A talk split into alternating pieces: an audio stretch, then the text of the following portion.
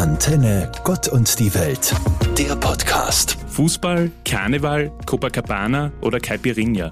Solche und ähnliche Assoziationen haben viele, wenn es um Brasilien geht. Auch ich hatte ähnliche Bilder im Kopf, als ich Anfang Februar das Flugzeug nach Sao Paulo betrat. Und ja, viel von dem habe ich in den zwei Wochen meiner Reise auch erleben dürfen. Es war schön, den kalten Temperaturen in Europa entfliehen zu können. Es war spannend, den Karneval in Salvador ein Stück weit miterleben zu können. Und ja, auch der eine oder andere Caipirinha durfte auf der Reise nicht fehlen. Doch gerade bei letzterem erlebten wir auch die Gegensätze in diesem Land. Der junge Mann, der uns auf der Straße an der Copacabana im Viertel der reichen und schönen Rio de Janeiros die Caipirinha mixte, lebt in den Favelas, in den armen Vierteln der Stadt. Neben historisch gewachsenen Städten gibt es mit Brasilia eine aus dem Boden gestampfte Hauptstadt. Und in die beeindruckende landschaftliche Schönheit Brasiliens mischen sich sukzessive kilometerlange Sojamonokulturen der Großindustrie. Diese bedrohen Kleinbäuerinnen und Bauern in ihrer Existenz. Brasilien, ein Land der Lebensfreude, der Leichtigkeit und Herzlichkeit. Aber auch ein Land der Gegensätze. Spannende Erfahrungen, die auch meine Bilder im Kopf veränderten.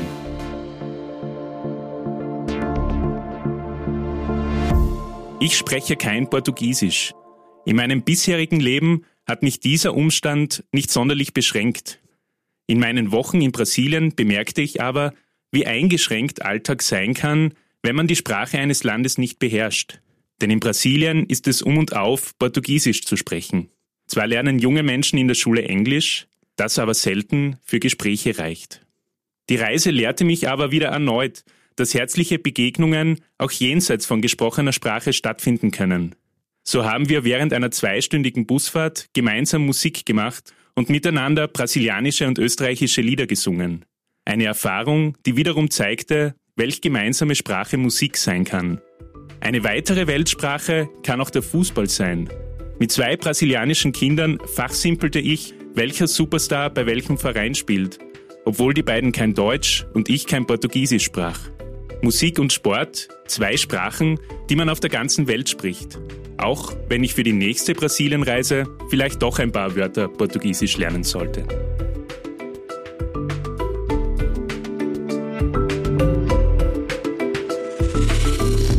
Ein Hauptgrund unserer Brasilienreise, die wir als Gruppe der Katholischen Kirche Steiermark unternahmen, war es, unsere Partnerdiözese Bom Jesus de Lapa zu besuchen.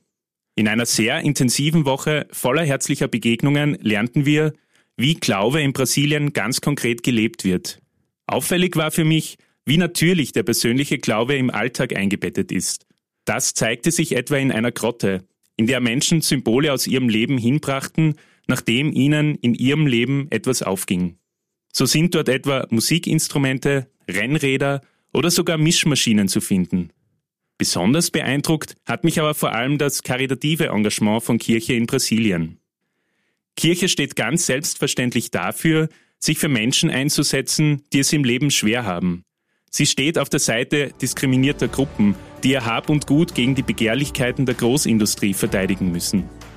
Kirchliches Engagement hat also eine klare Option für arme und benachteiligte Menschen. Diese klare Ausrichtung und das Aufzeigen von Ungerechtigkeiten kann sehr inspirierend sein. Für die katholische Kirche in der Steiermark, aber besonders auch für mich in meinem persönlichen Leben.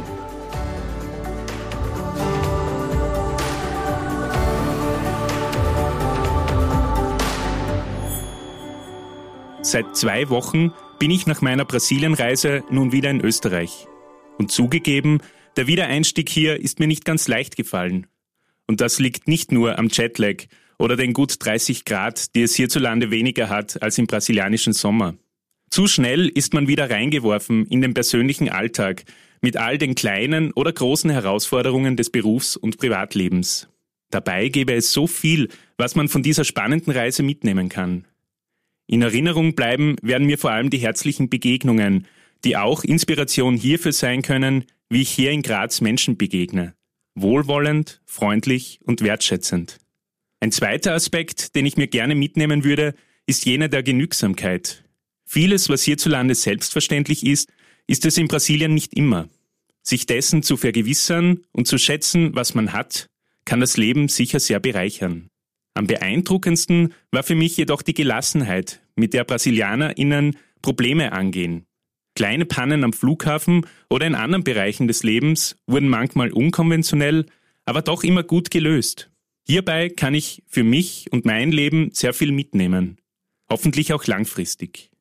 Freilich wird manches nur ein Vorsatz bleiben, aber Herzlichkeit, Genügsamkeit und Gelassenheit sind auf jeden Fall drei Ideale, die ein Leben leichter machen können. In Brasilien, aber auch hier in Österreich. Anton Tauschmann, Theologe in der Katholischen Kirche Steiermark. Antenne Gott und die Welt, der Podcast.